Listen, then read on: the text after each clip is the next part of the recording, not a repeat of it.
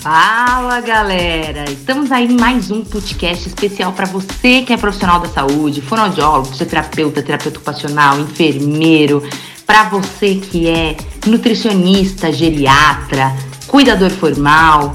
Esse programa é para você, para você que cuida do outro, para você que salva vidas, tá? Vamos conversar um pouco então sobre neurogeriatria no nosso podcast. Gente, hoje o tema que eu queria falar é, é um tema muito importante, que é a respeito da nutrição, do papel da nutricionista com os nossos pacientes é, geriátricos e pacientes também que são neurológicos ou neurológicos que também são geriátricos, né?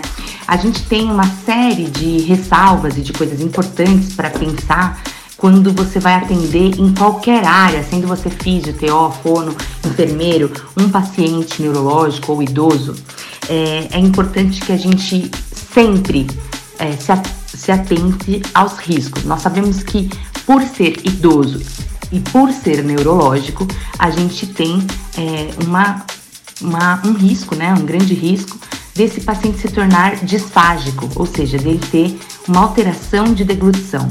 E por ser é, disfágico, é, por ter esse risco, os riscos da consequência da disfagia também estão presentes, que são os riscos de broncopneumonia aspirativa, desnutrição, desidratação e o isolamento social.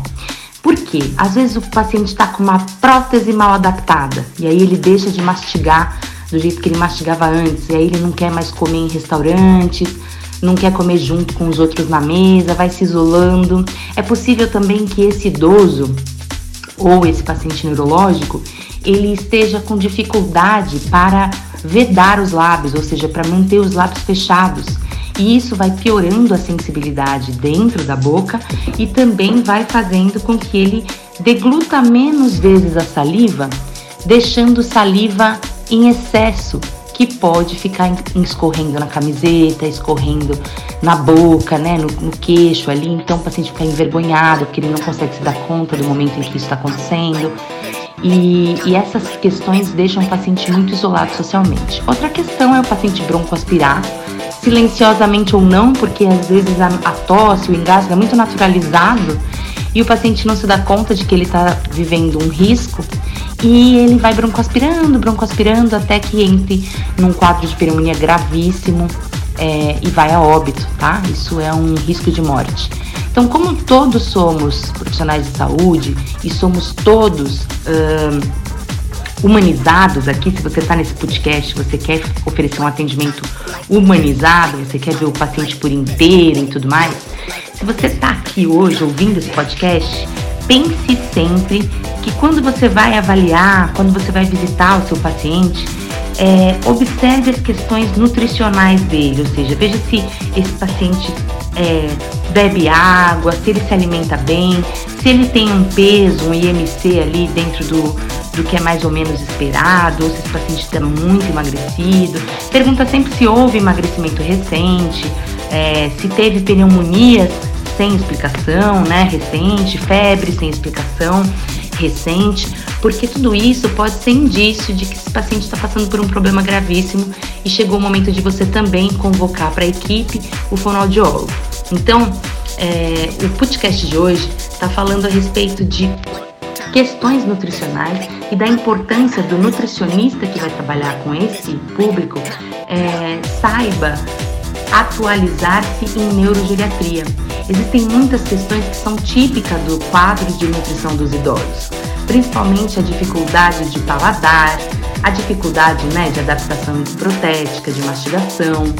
É, a gente também, com, com o avanço da idade, nós vamos mudando muito a nossa sensibilidade intraoral, os horários, as quantidades de refeições. Então, para que o atendimento seja humanizado, é importante que o profissional seja muito qualificado. Então, se você é nutricionista, eu sugiro que você estude neurogeriatria. Isso é muito importante. Você vai ter ideias ali de como é o idoso frágil, do que é sarcopenia, como que é, é cada doença neurológica das mais visitadas, o que a gente espera nutricionalmente, por exemplo, em casos de ELA, em casos de tumor cerebral. Então, tudo isso é informação relevante para o profissional que vai atender quadros semelhantes. Se você vai atender na neuro, precisa estudar neuro, tá bom? E eu creio que eu vou falar isso todo podcast.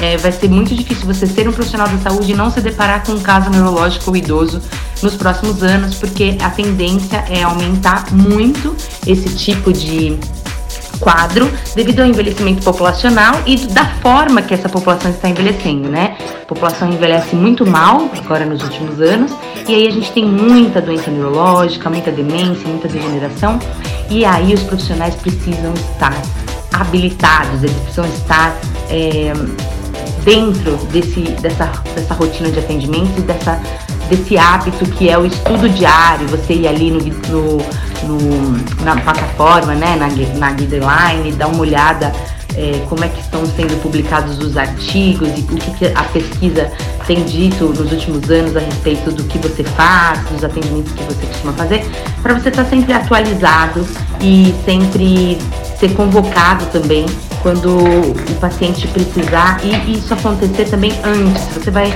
se você já é capacitado, é de outra área que não é a nutrição, e você vê que seu paciente tem algum risco nutricional e ele não tem nutricionista no caso, é importante já desde já pedir uma avaliação. Então, o que, que eu vou deixar hoje para você pensar aqui nesse podcast? Dá uma pensada aí, você que é físio, você que está atendendo algum paciente neurológico, geriátrico, pensa se esse paciente já passou ou se ele é acompanhado, ao menos que mensalmente, por uma nutricionista. Se não for e for idoso e neurológico, ele precisa desse acompanhamento, ele precisa dessa avaliação. Então, faça o mais breve possível, tá bom? Um beijo no coração, foi um prazer falar com vocês aqui hoje e a gente se vê na próxima sexta.